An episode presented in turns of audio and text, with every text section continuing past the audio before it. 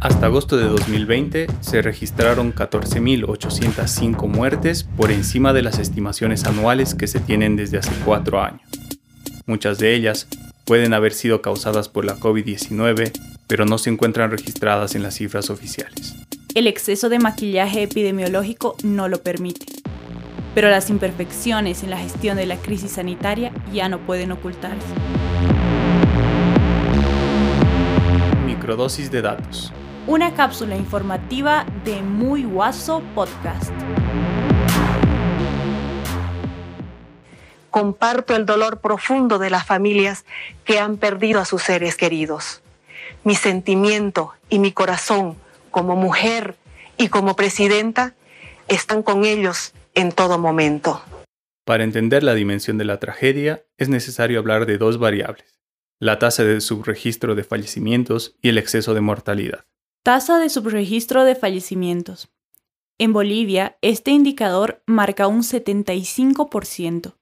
Es decir, hasta agosto, 7 de cada 10 fallecidos por COVID-19 no fueron contabilizados por las autoridades. Exceso de mortalidad. El exceso de mortalidad en Bolivia es de 180 muertes por cada 100.000 habitantes. En gran parte, estos fallecimientos son consecuencia de la enfermedad pandémica, pero también pueden haber casos de pacientes con otras patologías o emergencias médicas que no fueran atendidas debido al colapso del sistema sanitario. Estos cálculos fueron hechos con base en un sucinto informe del Servicio de Registro Cívico CERESI sobre la cantidad de actas de defunción emitidas durante los primeros ocho meses del 2020. Solo considerando el periodo entre abril y agosto, en Bolivia existe una diferencia de 18.978 actas de defunción respecto a las emitidas en el mismo lapso durante el año anterior. Aunque estos documentos no detallan la causa de muerte con precisión, el exceso de mortalidad es un indicativo de un alto subregistro en la cantidad de decesos por COVID-19 en el país. Así lo evidenció un extenso informe global de la revista británica The Economist. Una de las principales causas en el subregistro de muertes y la verdadera cuantificación del impacto del nuevo coronavirus tiene que ver con la pésima capacidad diagnóstica del país. Al 12 de septiembre, Bolivia continúa siendo el segundo peor país de Sudamérica en cantidad de test por cada millón de habitantes, muy lejos de vecinos como Paraguay, Argentina o Perú. Pero estas cifras no están solas.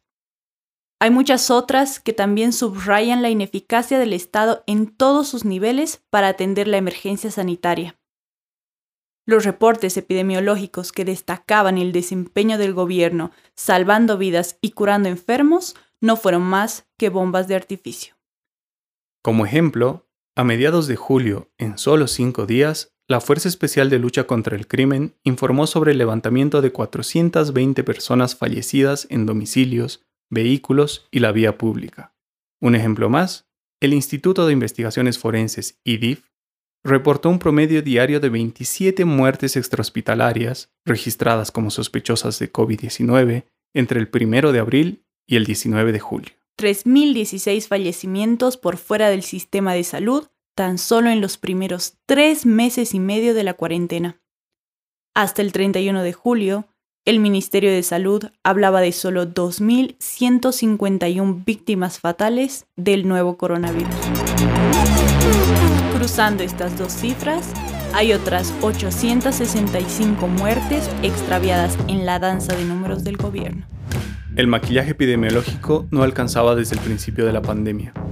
Tampoco después, cuando aún llorábamos a nuestros muertos. Por más que lo intenten, ya no pueden seguir ocultando nuestras pérdidas. Que Dios bendiga Bolivia.